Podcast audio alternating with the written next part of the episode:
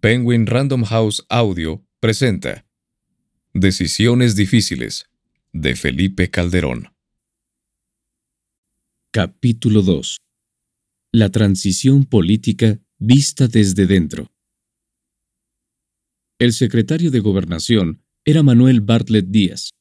Pasada la elección de 1985, asistía como voluntario a auxiliar a los candidatos en la defensa de su caso ante el colegio electoral, en ese momento, la última instancia electoral, una mayoría política de diputados que resolvían sobre sus propios casos juez y parte.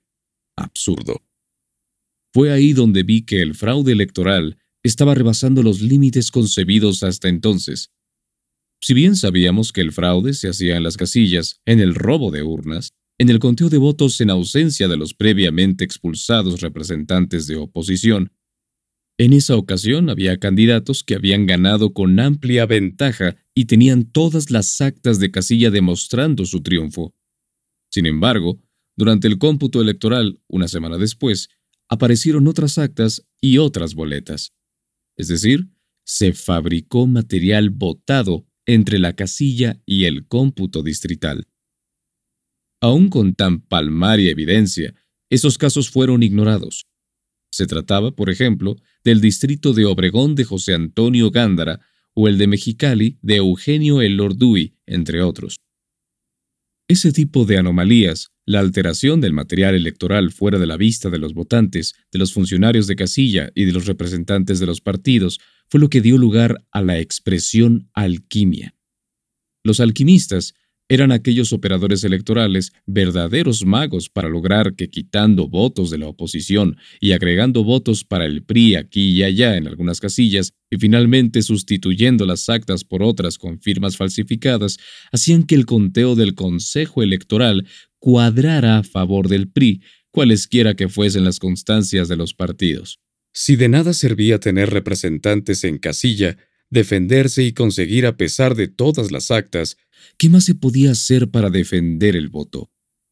A partir de entonces vino una exigencia constante, que el conteo de votos realizado en la casilla, a la vista de los funcionarios y los representantes de los partidos, tuviera primacía, y solo se recurriera al recuento de votos en casos verdaderamente excepcionales y muy justificados. Con las sucesivas reformas electorales, esas exigencias quedaron plasmadas en la ley. Por eso no se podía recontar sin justificación, que era en esencia la exigencia del voto por voto, casilla por casilla de 2006. Casillas electorales. Algo que los expertos electorales de Andrés Manuel sabían perfectamente en 2006. Muchos eran abogados electorales del PRI en esas reformas electorales como Ricardo Monreal, pero por conveniencia política prefirieron ignorar ese ratio legis. Lo que era evidente es que contrario a la apertura inicial mostrada por el presidente Miguel de la Madrid al inicio de su mandato, quizá brillado por la necesidad de abrir políticamente un sistema autoritario a punto de estallar por la grave crisis económica de 1982, y que permitió que varios triunfos del PAN fueran reconocidos, en particular en las capitales de Durango y Chihuahua, esa pequeña ola democratizadora se cerró, y Bartlett volvió a lo que mejor sabe hacer, aplastar todo esfuerzo ciudadano democrático.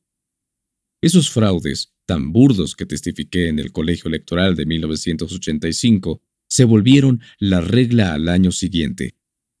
En Chihuahua y Durango se celebrarían elecciones de gobernadores con el antecedente de que en 1983 había arrasado el PAN y que los candidatos de las ciudades más populosas de ambos estados, Francisco Barrio de Ciudad Juárez y Rodolfo Elizondo de Durango, participarían ahora como candidatos a gobernadores.